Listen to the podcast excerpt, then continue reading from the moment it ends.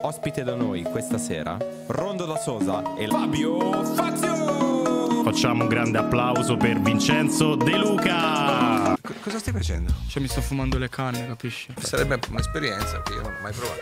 La situazione è veramente drammatica. Siamo passati dal 18 al 28% di giovani che fanno uso di sostanze stupefacenti. Vuoi farti una canna? No, ormai, guarda, ci ho, ci ho pensato di- ai 50 anni. Siamo attrezzati, guarda. Dovevo andare in Giamaica e non posso andarci, però. Beh, però la, la porti a Milano, la Giamaica. Il mio. Io vedo, vedo cose inimmaginabili per la mia generazione. Il 72% di giovani fa uso di superalcolici. Que- Passi l'anno, sì.